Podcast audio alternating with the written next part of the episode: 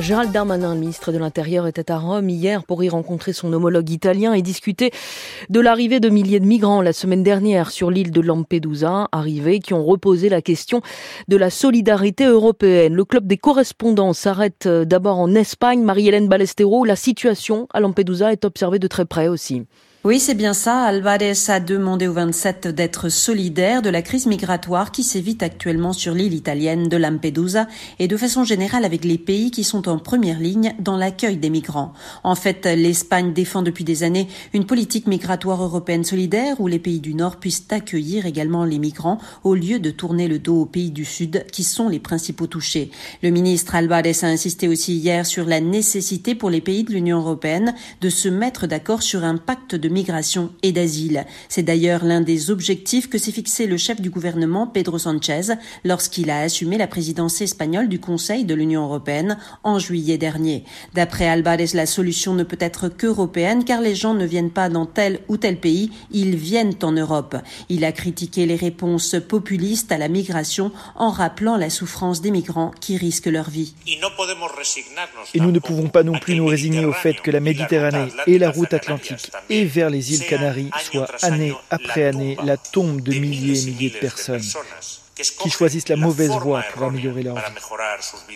Et pour cela, il y a une formule que l'Espagne est en train d'appliquer.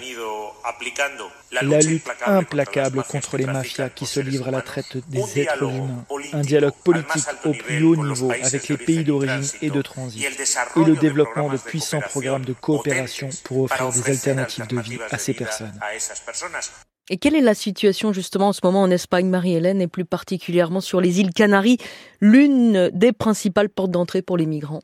Eh bien, contrairement à l'Italie et à la Grèce, le nombre d'arrivées de migrants clandestins est plutôt stable cette année en Espagne.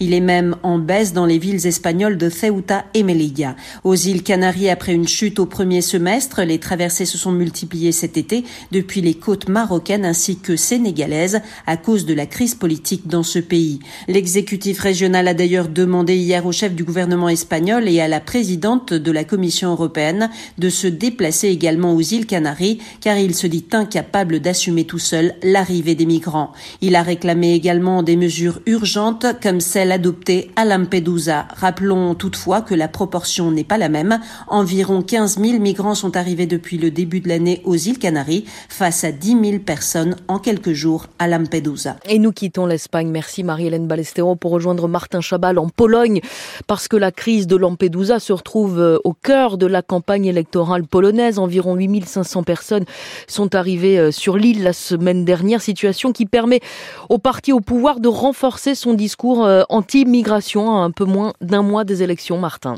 Et c'est le sujet préféré du PIS au pouvoir, faire peur avec l'immigration qui mettrait la Pologne à feu et à sang selon le gouvernement actuel. Le parti a d'ailleurs tout de suite publié une vidéo sur son compte X, anciennement Twitter, avec les images de Lampedusa et une musique des plus angoissantes. Écoutez.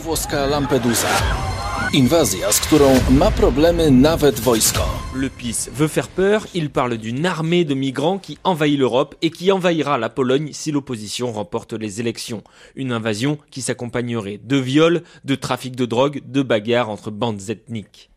Et Martin, euh, que propose le PiS alors contre l'immigration? De la limiter le plus possible. Tout est fait pour n'accepter presque aucun réfugié illégal en Pologne, et on le voit bien à la frontière avec la Biélorussie, où ceux qui arrivent à traverser le mur sont repoussés ou mis dans des centres surveillés. Mais la grande proposition du PIS, c'est de refuser le nouveau programme européen de relocalisation des réfugiés. Le parti au pouvoir a d'ailleurs organisé un référendum en parallèle du scrutin du 15 octobre sur cette question précise. Et depuis, le PIS fait campagne pour que les Polonais disent non à ce nouveau plan européen. Sinon, Varsovie deviendra Lampedusa. Le parti prépare d'ailleurs une riposte au plan de l'Union européenne. Il promet d'adopter une nouvelle résolution spéciale pour contrecarrer les plans de Bruxelles. Mais depuis quelques jours, Martin, le parti au pouvoir est aussi embourbé dans un scandale de visa. C'est son grand problème du moment, oui. Des journalistes se sont rendus compte que le PIS donnait des visas contre dépôt de vin à des réfugiés du Moyen-Orient, d'Afrique et d'Asie. Et le PIS semble pris à son propre jeu. Le ministère des Affaires étrangères aurait reçu jusqu'à 40 000 dollars pour autoriser, sans aucune vérification, des visas Schengen à entrée multiples. Le ministère envoie une liste de noms au consulat dans un autre pays et comme par magie, pouf, les visas sont octroyés. Quand on connaît le discours anti-immigration du gouvernement polonais, il y a un certain malaise depuis. Mais forcément, le parti au pouvoir parle d'une manipulation de l'opposition et qu'il aurait vite géré la crise en interne. Le quotidien Gazeta Wyborcza parle tout de même de 600 000 visas. Martin Chabal en Pologne, c'était le club des correspondants. Merci à vous deux.